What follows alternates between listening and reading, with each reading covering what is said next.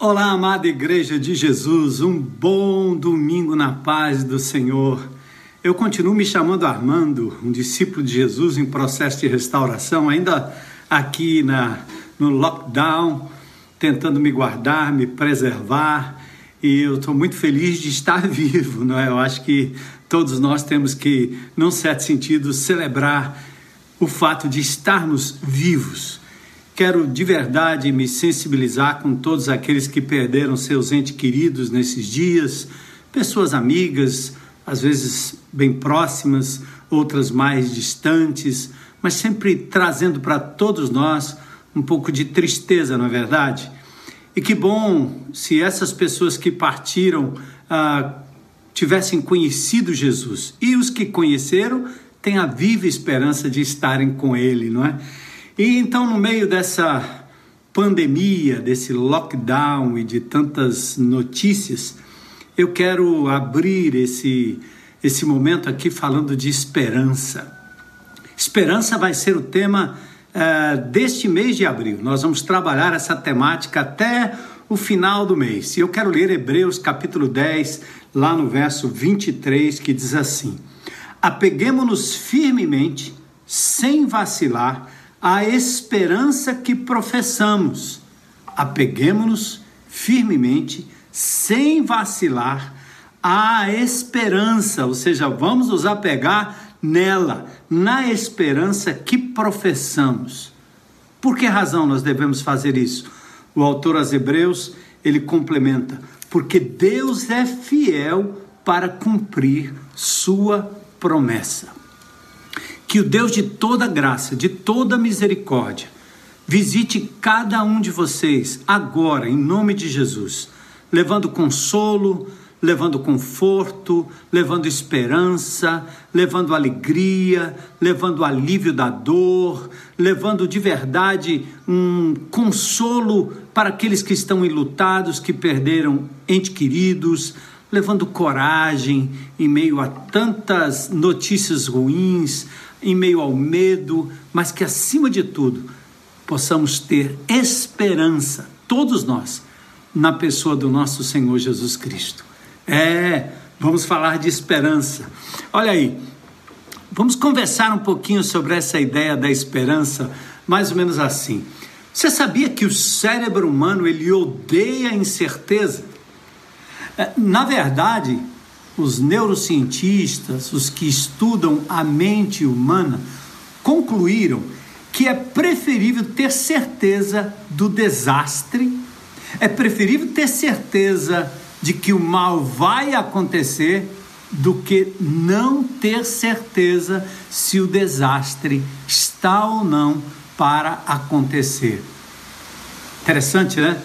Ah, por exemplo, saber com certeza que vamos chegar atrasados a um compromisso, porque nós estamos tendo algum problema aí no percurso, é muito preferível do que ficar preso no trânsito e não ter certeza se vamos chegar a tempo.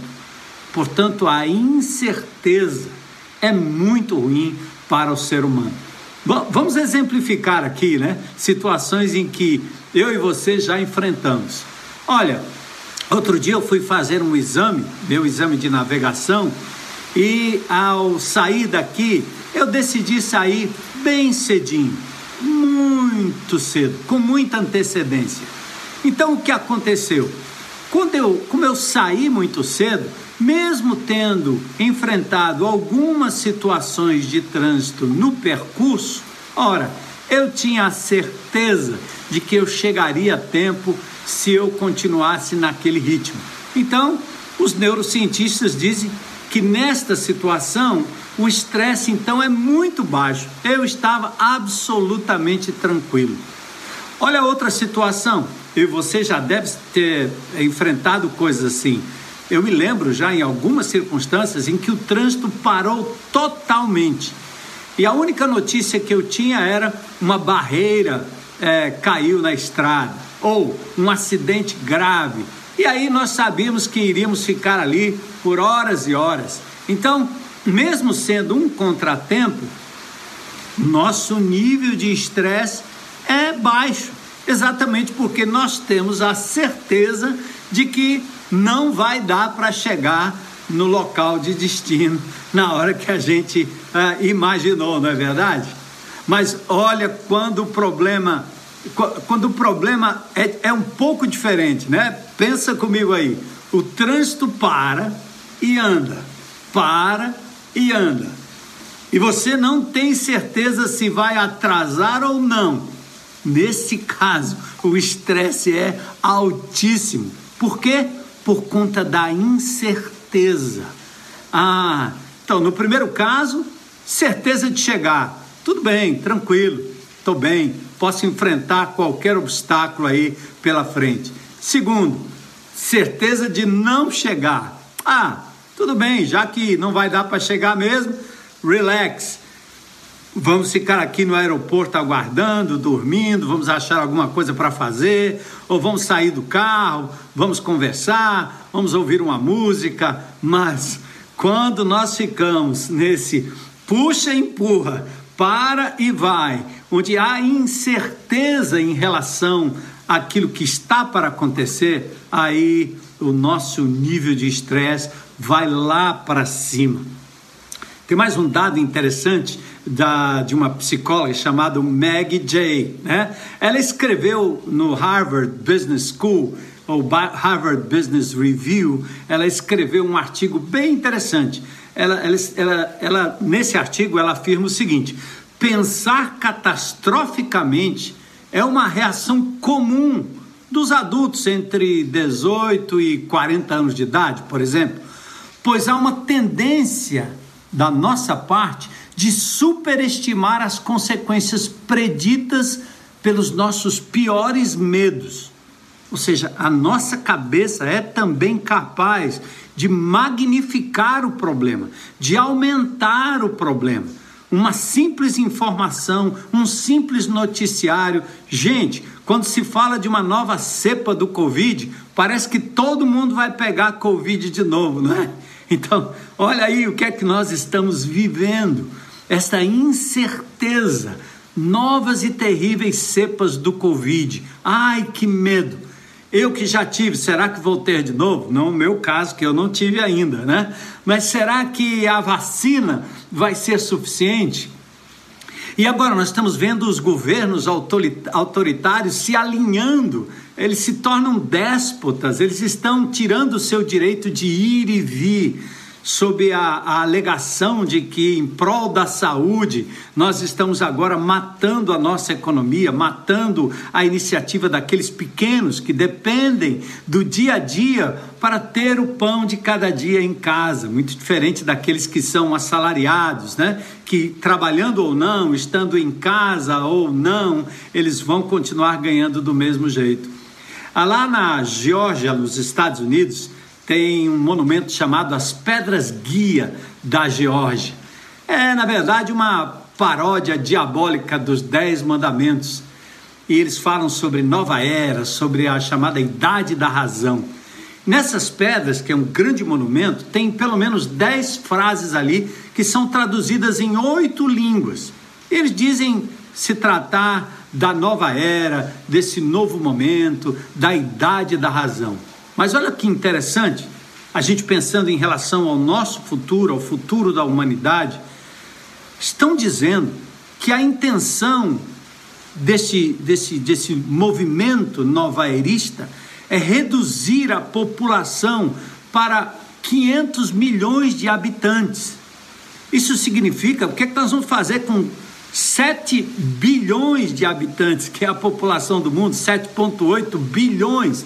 Gente, estão tentando matar o restante da população para reduzir. Será que esse vírus é um instrumento? De novo, olha nós aqui na incerteza. Incerteza de confisco de bens, incerteza de doenças estranhas, incerteza quanto à morte, incertezas quanto ao futuro. Gente, esse é um estado que afeta todos os seres humanos. Ninguém escapa. E aí deixe-me perguntar: como é que está o seu coração, a sua mente em relação ao futuro, ao amanhã, ao seu ganha-pão, ao mundo em que você vai criar os seus filhos, ao mundo em que seus netos serão criados? Quais são as certezas que você tem? Quais são as incertezas que você nutre? Como está o seu estado de espírito? Como está o seu estado psicológico? Como está o seu estresse, o seu organismo? Olha que interessante. Nesse momento, nós recorremos à palavra de Deus. O crente em Cristo Jesus tem neste manual a possibilidade de viver num mundo de incertezas, mas viver de forma esperançosa. Tem condições de enfrentar a dor, o luto, a perda, o prejuízo, até a própria morte, mas com certeza, com esperança no coração. E nós só fazemos isso porque nós ouvimos de Jesus palavras impressionantes. E não somente palavras, mas ele agiu para que nós pudéssemos ter esta certeza e esta esperança. Agora, veja que interessante. Jesus começa dizendo lá no Sermão do Monte que a gente não deve se preocupar com o dia de amanhã. Não andeis ansiosos por coisa alguma. E a pergunta é: como assim, Deus? A gente aprendeu no mês passado sobre oração que o salmista, no Salmo 13, ele questiona Deus e diz: Você me abandonou. Como assim? Como é que o Senhor está falando que eu não devo estar ansioso em relação ao meu amanhã?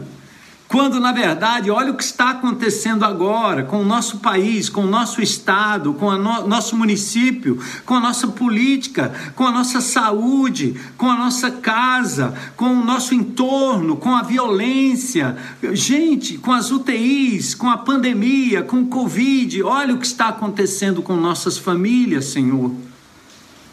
Agora, deixe-me dizer uma coisa importante em relação à pessoa do Senhor Jesus Cristo algo que o faz diferente de todos os demais gurus, de todos aqueles que, inclusive, balbuciam e falam mantras positivistas, talvez em grandes ajuntamentos de de, de positivismo, de, de pensamento positivo, onde as pessoas e aqueles gurus, é, é, é num certo sentido, eles enebriam uma, uma multidão toda, né? falando bonito, falando para pensar positivo, para imaginar, para projetar. Presta atenção numa coisa. Quando Jesus nos pede para não andarmos ansiosos quanto ao amanhã, pode ter certeza não se trata de um guru palestino proferindo mantras positivistas para enganar o nosso cérebro. De jeito algum. Dá uma olhada no texto de Mateus, no capítulo 6, versículos 25 a 34. Olha que texto fantástico. Ele disse: Por isso eu lhes digo que não se preocupem com a vida diária, se terão o suficiente para comer, beber ou vestir. A vida não é mais que a comida. O corpo não é mais que a roupa. E aí ele diz: observem os pássaros, eles não plantam, não colhem, não guardam o alimento em celeiros. E aí Jesus coloca um elemento fundamental para que você possa confiar na sua palavra. Ele diz: o seu Pai celestial os alimenta. Que coisa! Depois, acaso vocês não são muito mais valiosos que os pássaros? Olha aí, e ele continua dizendo: qual de vocês, por mais preocupado que esteja, por mais ansioso que esteja, por mais que você queira ter certeza na incerteza, pode acrescentar ao menos uma hora à sua vida? Ninguém. Nós não podemos, não temos essa capacidade. E ele diz: Por que vocês se preocupam com a roupa? Observem os lírios do campo. Hoje pela manhã eu dei à minha esposa uma flor muito linda. Que coisa linda, que fantástico.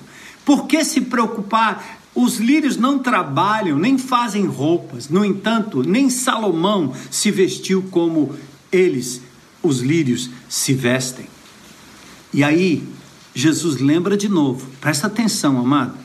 Deus veste com tamanha beleza as flores silvestres, que hoje estão aqui, mas amanhã são lançadas no fogo. E se ele faz assim, será que ele não será tão generoso e tão cuidadoso, muito mais, aliás, com você, comigo, com a gente? E ele diz: Ô oh, gente de pequena fé, Continuem atentos ao que o Senhor está dizendo. Portanto, não se preocupem dizendo o que vamos comer, o que vamos ah, beber, o que vamos vestir.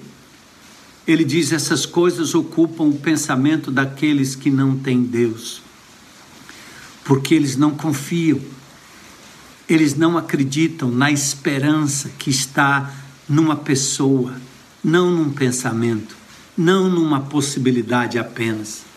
Ele diz aqui: não se preocupem, não se preocupem, porque os pagãos pensam assim, os ateus pensam assim, as pessoas que não têm Deus pensam assim, aqueles que adoram ídolos pensam assim. Mas ele diz: o seu Pai Celestial, olha que palavra, já sabe o que vocês precisam, ele há de prover. Busque em primeiro lugar o reino de Deus e a sua justiça, e todas essas coisas lhe serão dadas. Portanto, não se preocupem com amanhã, pois o amanhã trará suas próprias inquietações, bastam para hoje os problemas desse dia. Jesus, então, está pedindo que você substitua a incerteza que traz incômodo e estresse a incerteza que traz medo, que traz doença, que traz desespero, que você substitua pela certeza da existência de um Deus. É uma pessoa que vai nos trazer esperança. E você não só precisa crer na pessoa, mas crer no poder que essa pessoa tem. Por isso, o Apocalipse, no meio de tanta perseguição que a igreja estava vivendo, João, o apóstolo, abre o Apocalipse, profetiza e mostra no capítulo 4 o Deus Todo-Poderoso assentado no trono. Gente, isto é esperança. É não acreditar em palavras positivas. É não colocar a nossa confiança em promessas humanas. É não colocar a nossa confiança numa vacina é não colocar a nossa confiança num tratamento profilático, mas a verdadeira esperança, aquela que vai nos sustentar, passando pela tribulação, é a esperança que está baseada numa pessoa, o nosso Deus, o Todo-Poderoso, o Criador de todas as coisas. Deixe-me fazer um contraste para ilustrar ainda melhor. Sabe por quê? Porque nós, mesmo crentes em Cristo Jesus, a nossa tendência é nos esquecermos um pouco da palavra, nos esquecermos um pouco daquela intimidade diária que renova a nossa fé no Deus Todo-Poderoso e nós vamos adquirindo o desespero, a desesperança, o medo, a inquietude, o vacilo daqueles que não têm Deus. Como o apóstolo Paulo fala em 1 Tessalonicenses, lá no capítulo 4, dizendo que ele não, não, não queria que nós nos desesperássemos como aqueles que não têm esperança. Quando o apóstolo Paulo fala nos capítulos 4 e 5 sobre essa futura esperança, principalmente no capítulo 4, falando sobre aqueles que já morreram em Cristo, Paulo diz: vocês podem até chorar, mas o choro não pode ser o choro de desespero como aqueles que não têm esperança. Por quê? Porque mesmo a morte, o pior dos nossos inimigos, foi vencida por uma pessoa, Jesus, e a nossa esperança deve estar nele. Preste atenção na esperança humana, essa esperança que nós vamos absorvendo na medida que nós lemos mais o noticiário, ouvimos mais a notícia, nós estamos muito mais interessados no que está acontecendo no dia a dia de Brasília, no Palácio do Bispo, no Palácio da Abolição. Nós estamos muito mais interessados nisso do que na própria palavra de Deus, e aí nós somos, na verdade, impregnados por esse pensamento pessimista, duvidoso, incerto. Então, pense na esperança humana, raciocine comigo, eu já exemplifiquei como, na verdade, a incerteza pode nos afetar e nos adoecer, inclusive. Pense na esperança humana. A esperança humana nada mais é do que uma possibilidade. Vai que dá certo uma possibilidade de mudança, de sucesso, de retorno, de ajuste, uma possibilidade de crescimento, uma possibilidade de lucro, uma possibilidade de imunização, não é?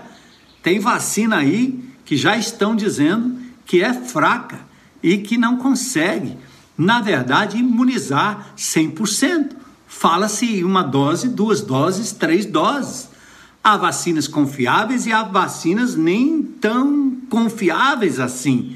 Então, mas as pessoas têm essa esperança humana, que nada mais é do que uma probabilidade, uma possibilidade. Então, vamos pensar. E de repente, quem sabe o nosso desejo vai ser satisfeito. É o que chamam de pensamento positivo, né? Você diz assim: Eu espero que dê certo. É assim a esperança humana. Né? Eu espero que dê certo. Essa esperança é legal porque ela motiva as pessoas. É por isso que alguns pregadores preferem pregar positivismo puro, preferem pregar pensamento positivo, preferem pregar aquela palavra que agrada o ouvido da pessoa. Quando você prega positivamente, não, tudo vai dar certo, não, pode deixar, não, isso não existe, não, isso não pega a gente, não, isso passa ao largo, passa longe. Na verdade, serve para motivar, serve para ajudar a pessoa a passar aquele momento ali, né? Mas essa incerteza do que se espera, na verdade, ela vai persistir, porque a esperança humana é uma esperança que está baseada em circunstâncias. Pode chover, pode não chover. Pode dar lucro, pode não dar lucro. Pode sarar, pode não sarar. Depende da palavra, depende do comportamento de pessoas e de promessas humanas, da ciência, entre aspas. Só Deus sabe. Mesmo assim, vamos lá, né, gente? Nada de errado é, em ter tais lampejos de esperança. A gente coloca um pouco disso, né, quando a gente conversa com os irmãos, tá bom? Afinal, a gente poderia dizer como ditado: esperança é a última que morre, não é? Esse estado dos que estão sem Jesus neste mundo é esse estado que, a despeito de pequenos lampejos de esperança ou até de certezas, na verdade, não supre, não resolve, não ajuda definitivamente o indivíduo a viver uma vida sólida, constante, firmada numa promessa mais duradoura. Tá certo? Esse é o estado dos que estão separados de Jesus. Paulo diz isso em Efésios 2:12. Eles estão excluídos da comunidade de Israel, sem esperança, e Paulo complementa como se ele dissesse: isto é, sem Deus no mundo sem Jesus, sem a pessoa, sem aquele que pode de verdade garantir o que promete fazer, nós estamos completamente perdidos e desesperados na nossa vida, adoecidos, sem esperança. Então, Paulo diz que na verdade nós podemos ter sim esperança, calçada em promessas reais, históricas, fidedignas, firmada nos pactos promissórios que vêm desde o pacto edênico feito a Adão, pacto noaico feito com Noé, pacto abraâmico feito a Abraão, pacto davídico, mosaico feito a Moisés, pacto sinático feito exatamente no Sinai, pacto davídico feito a Davi, e Deus vem ao longo da história cumprindo os pactos, suas promessas. É aí que nós devemos ter verdadeira esperança. O Deus que falou, ele não volta atrás. Olha o que diz Números 23, 19. Deus não é homem Deus não é como nossos governantes, Deus não é como seu marido, como sua mulher, como seu filho, como seu pai, como sua mãe, como seu vizinho, como seu patrão, como seu empregado, como seu senador, como seu deputado, como seu ministro do STF. Não. Deus não é homem para que minta, nem filho do homem para que se arrependa. Porventura diria ele e não faria? Ou falaria e não o confirmaria? Números 23, 19. Esse é o nosso Deus. Então, as esperanças humanas, elas estão baseadas em circunstâncias, em humanos, em promessas humanas, em ciência feita pelos homens, que não é absoluta, que tem seus efeitos colaterais, que não resolvem de fato e de verdade, mas nós podemos falar na esperança bíblica. Que esperança é essa? A esperança bíblica, ela semelha-se no sentido da expectativa de realização. Contudo, a diferença está num elemento fundamental: a pessoa de Deus. Pausa aí, meu irmão. Pausa aí, meu amigo. Pausa aí, minha querida. Pause, meu querido. Presta atenção onde você está colocando a sua esperança. Verdadeira esperança, ela é expectativa muito parecida com os seres humanos normais, né? As pessoas que não têm Deus, todo ser humano tem expectativas. Só que a nossa expectativa está na pessoa de Deus. Ele prometeu ele proveu e demonstrou na cruz do Calvário. Ele deixou registrado na Sua palavra. E Ele tem cumprido e cumprirá todas as Suas promessas a respeito de mim, a respeito de você.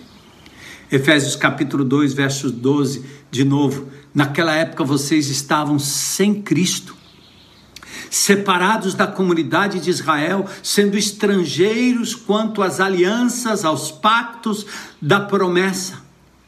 E Paulo diz: vocês naquela época estavam sem esperança, isto é, sem Deus no mundo. Paulo ainda afirma em Romanos capítulo 15, verso 4: Pois tudo que foi escrito no passado foi escrito para nos ensinar, de forma que por meio da perseverança e do bom ânimo procedente das Escrituras, mantenhamos a nossa esperança. Está escrito. Esse é o problema. Você está sofrendo, nós estamos sofrendo, a raça humana está sofrendo. Você, como crente em Cristo Jesus, ainda está deixando suas emoções serem levadas de um lado para o outro, porque você está dizendo o seguinte: está no vídeo, está no comentário, está no decreto do governador, está no decreto do presidente, está na lei do Senado, está naquilo que disse o ministro do STF. Está na palavra do jornal, do jornalista.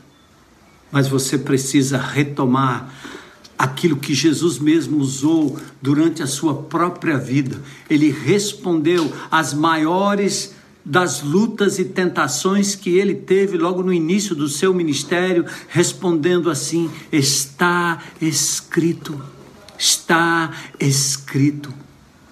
A esperança humana ou bíblica, ela começa por uma necessidade ou um desejo de que algo aconteça. E se temos algum motivo para crer na possibilidade da concretização, aí sim temos esperança como expectativa. Contudo, a esperança bíblica vem de um desejo aliado e alimentado nas promessas de Deus. Por isso, você precisa continuar lendo a palavra para conhecer as promessas de Deus que estão nas Escrituras. Ele prometeu e ele não vai falhar. Nossa expectativa não será frustrada. Aleluia. Eu sei em quem tenho crido. Estou bem certo que ele é poderoso para guardar o meu tesouro até o dia final, diz o apóstolo Paulo. Por que você está temendo? Por que você está vacilando na sua fé? Por que você está correndo atrás de remédios e achando que a, a esperança agora é a, a, dose A, a dose B, a dose C, remédio A, remédio B, remédio C? Essas coisas são paliativas. Quando a morte chegar, a nossa esperança está na pessoa do Senhor Jesus Cristo, que ressuscitou dentre os mortos e prometeu que ressuscitaremos com ele também. Por isso eu destaco a necessidade de você meditar nas Escrituras dia e noite, fazer o seu mapa, abrir a palavra de Deus e perguntar o que Deus está me dizendo e o que eu vou fazer a respeito. Porque aqui, na medida que você vem lendo a palavra de Deus, você verá as promessas do Senhor sendo cumpridas, como eu li hoje no meu devocional, no livro de Juízes, no livro de Ruth, as promessas do Senhor sendo cumpridas e não permitindo que o seu povo fosse desamparado. Leia a palavra de Deus, medite na palavra de Deus, conheça as promessas de Deus. Veja quanto tempo você gasta ouvindo noticiário, quanto tempo você está no YouTube atrás de novas notícias, quanto tempo você gasta no seu Instagram, no seu Telegram, no seu WhatsApp, no seu Facebook. Quanto tempo você está no YouTube procurando promessas humanas para afirmar a certeza do seu amanhã? Não. Olha, proporcionalmente está desigual e a sua mente pode estar impregnada daquilo que é humano. Os homens vão te levar de um lado para o outro, as notícias vão te jogar para o pico da alegria e para o fundo do poço, na tristeza tremenda, a pessoa se desesperando da própria vida, exatamente porque se decepcionam com aquilo do qual estão se alimentando a cada dia. Vamos nos alimentar da palavra. Por isso, cremos, podemos crer, podemos ter fé, Podemos pedir, mas a esperança bíblica nos alinha com a vontade de Deus e nos faz querer o que Deus quer para nós todo o tempo. Por isso cremos.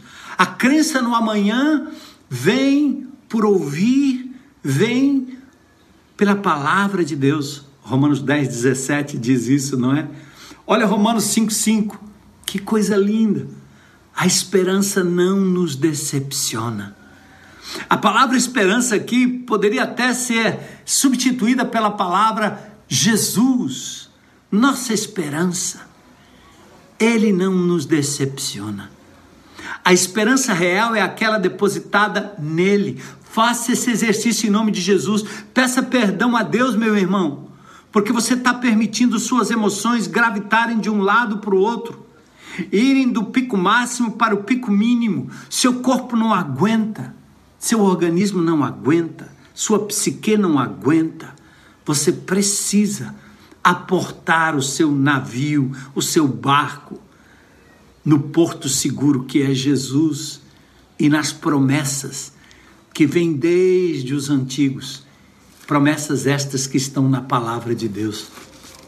Romanos 5,5 diz: A esperança não nos decepciona, porque Deus derramou o seu amor em nossos corações por meio do Espírito Santo que Ele concedeu. O Espírito está aí, Ele é capaz de testificar com o seu Espírito, como testifica com o meu Espírito, que eu sou filho de Deus, que eu não serei derrotado, mesmo perdendo guerras eventuais, mesmo perdendo a saúde, mesmo perdendo o dinheiro, mesmo tropeçando, mesmo me decepcionando com os homens, eu não serei derrotado, tampouco destruído, porque o meu Deus fez promessas a meu respeito.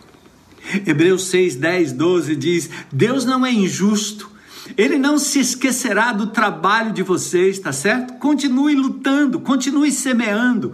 Vamos continuar de cabeça erguida. Não desista. Não desista, porque Deus não é injusto para se esquecer do trabalho de vocês e do amor que demonstraram por Ele, pois ajudaram os santos e continuam ajudando, fazendo a obra social, ajudando os irmãos, amando os irmãos. Queremos que cada um de vocês mostre essa mesma prontidão até o fim, para que tenham plena certeza da esperança. Ou seja, a confirmação de que o Deus fiel há de nos recompensar, de modo que vocês não se tornem negligentes mas imitem aqueles que, por meio da fé e da paciência, receberam a herança prometida. E você tem que lembrar dos primeiros cristãos. Talvez você tenha que novamente assistir o filme Paulo o Apóstolo, porque é um filme tão real de homens e mulheres que se deram, se doaram na esperança da vida eterna. Que coisa linda! Olha o que diz Colossenses 1:27, palavra de Deus pura. A eles quis Deus dar a conhecer entre os gentios a gloriosa riqueza deste mistério. Qual é? Cristo em vocês, a esperança da glória. Você tem esperança? A esperança é a última que morre. Não, ela não morre. ela não morre, porque a nossa esperança é uma pessoa, é Jesus. Cristo em vocês é a esperança da glória. Cristo em mim é a esperança da glória. Cristo em nós é a esperança da glória. Colossenses 1, 27. A esperança que é a certeza de um Deus que tem o absoluto controle sobre a vida e sobre a morte, sobre a cura e sobre a doença, sobre o dinheiro e sobre a escassez sobre a fartura e sobre a escassez. Deus é o dono absoluto de todas as coisas. E como meu pai, o seu pai, o nosso pai, você acha que ele não está cuidando de nós? Como você acha que você que nós não estamos sendo amados e cuidados por Deus? Essa semana eu tive um exemplo muito interessante aqui, né? Deus me ama demais. Eu estava depois de muitas reuniões, né? muitas, muitas lutas, reuniões difíceis, reuniões complicadas, algumas muito boas, eu estava muito cansado, minha mente, minha cabeça, eu comecei a ter é, dores de cabeça. E aqui eu estou num lugar muito gostoso, onde eu posso caminhar, posso nadar, e eu sempre tive aqui o meu lazer no off-road, né? para cima e para baixo, com o meu carrinho para cima e para baixo. Mas eu vendi meu carrinho então eu estava aqui sem carrinho, sem nada, né? E, mas muito tranquilo, porém nem pensando nisso. Mas foi interessante que eu desci depois de uma das reuniões bem difíceis, né? E desci, fui falar com Elo e disse: Elo, minha cabeça está doendo, acho que eu vou tomar aqui um, um comprimido para dor de cabeça. Ela disse: vá atender lá o portão, abra lá o portão, tem gente querendo entrar. Eu estava tão cansado que eu disse: Elô, você vai me fazer abrir portão agora? Eu estou cansado, bem. Ela disse: Não, mas vá, vá. Aí eu, resmungando, eu fui, né? Abri o portão. Quando eu abri o portão, lá vinha um carro puxando um desses carrinhos que eu costumo brincar com eles, né? Um UTV. E eu disse: Ué, que é isso aí, né? Quem é que está vindo com esse carrinho para cá? A quem eu estou recepcionando? E as duas pessoas que estavam no carro, que eu não as conhecia, disse: Pastor, um irmão em Cristo lá de Fortaleza mandou a gente deixar esse carro aí para o senhor andar e se divertir. E eu disse: Meu Deus, eu botei a mão na cabeça. Por incrível que pareça, a dor de cabeça passou rapidinho, não é? E eu Fiquei assim como quem está sonhando, assim, não acredito, não é Papai Noel. Mas eu pensei depois e foi claro para mim o cuidado de Deus, o amor de Deus. Às vezes eu estou aqui, um irmão traz uma, um, uma água de coco, outro traz uma coisa que eu gosto, outro traz uma frutinha que eu gosto. Eu vejo o cuidado de Deus movendo e mexendo com pessoas distantes para suprir a minha necessidade básica. Então, eu louvo a Deus por esse momento precioso de poder estar na presença dele, poder conviver com esse Deus cuja certeza, cuja esperança eu posso continuar nutrindo para valer. Olha, por exemplo, Lamentações, no capítulo 3, versículos 21 a 26.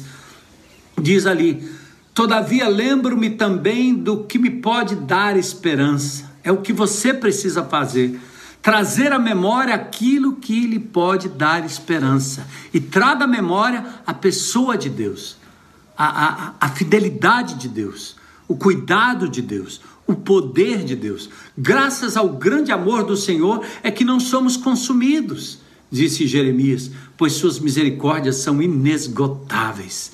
Renovam-se a cada manhã e ela vai se renovar para você hoje, como se renovou, e vai se renovar a cada manhã, a cada manhã, porque grande é a tua fidelidade, Deus. Deus é fiel, ele não falha, ele não mente, ele prometeu e ele vai cumprir, tá certo? E aí, Jeremias diz: Eu digo a mim mesmo. Vamos fazer esse exercício? Diga para você mesmo: a minha porção a minha porção é o Senhor. Portanto, eu colocarei nele a minha esperança. Repita comigo. Lamentações, capítulo 3, verso 24. Eu digo para mim mesmo, repita comigo: a minha porção é o Senhor. Portanto, nele porei a minha esperança. Vamos repetir? A minha porção é o Senhor, portanto, colocarei nele a minha esperança. Lamentações capítulo 3, verso 24. Imagine só, sua esperança não está na loteria, sua esperança não está na palavra de alguém, não está no anúncio, ela não está no YouTube, ela não está no Instagram, ela não está no blogueiro, ela não está no repórter, ela não está no decreto, ela não está na OMS, ela não está no médico, ela não está no doutor, no psicólogo, no pastor, ela não está em nenhum desses elementos. Essas pessoas podem lhe dar uma esperança momentânea, aquela do tipo, vai dar tudo certo, tudo bem, não esquenta não, mas a minha esperança real para enfrentar as lutas, não sucumbir e manter a minha sanidade, manter o meu nível de estresse no lugar saudável, eu preciso dizer: ei, minha alma, a minha porção é o Senhor e nele eu vou colocar a minha esperança. Nele eu vou colocar a minha esperança. O Senhor é bom para com aqueles cuja esperança está nele. Verso 25 do capítulo 3 de Lamentações. Gravem esse texto, coloca na geladeira, prenda aí na frente do seu carro, coloca aí no seu celular, deixa bipar de vez em quando para você reler novamente. Para com aqueles que o buscam. É bom esperar tranquilo pela salvação do Senhor. É bom esperançar. É bom, como diria Paulo Freire, enquanto você espera, esperançar é uma atitude de ação, mas que olha para o passado dizendo: Deus prometeu. Olha para o passado e lembra, ele já proveu. Olha para o presente e diz: Ele tem suprido olha para o presente e diz: Ele tem provido. Olha para o futuro e diz: Ele proverá. Olha para o futuro e diz: Ele virá, Ele voltará para nos buscar. Louvado seja o nome do Senhor. É bom, é bom esperar tranquilo, pela salvação que virá do Senhor. Salvação não só para nos levar no céu, mas para nos livrar, para nos consolar, para nos confortar, para nos perdoar, para nos dar novas oportunidades. Vamos esperar e aguardar somente nele, certo? Jesus então ele pede que você substitua a incerteza que traz incômodo, estresse, doença, medo e desespero pela certeza da existência de um Deus todo-poderoso, provedor, que reina absoluto sobre tudo e todos, Senhor da vida e Senhor da morte. Ele detém tudo em suas mãos. Isto é esperança. Esperança no soberano e imutável Deus é a única forma de sobreviver e aguardar um futuro melhor. Amém?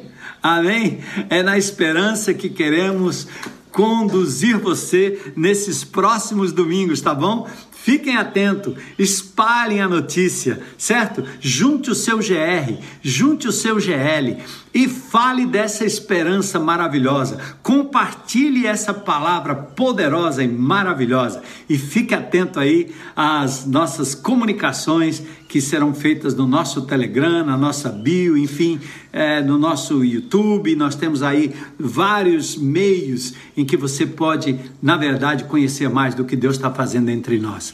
Que Deus abençoe, que você que não tem esperança, possa agora colocar a sua esperança em Cristo Jesus. Entregue a sua vida a Ele, certo?